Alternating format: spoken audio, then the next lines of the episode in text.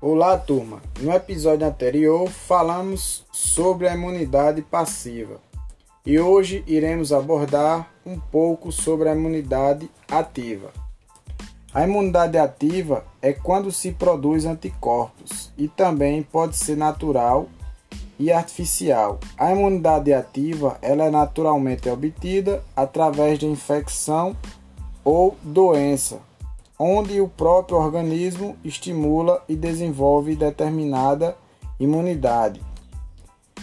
Também pode ser adquirida artificialmente através de vacina, onde se estimula a produção de resposta imunológica artificial, produzindo as células de memória contra determinada doença em caso de futura exposição com esses antígenos assim não gerando a manifestação da doença.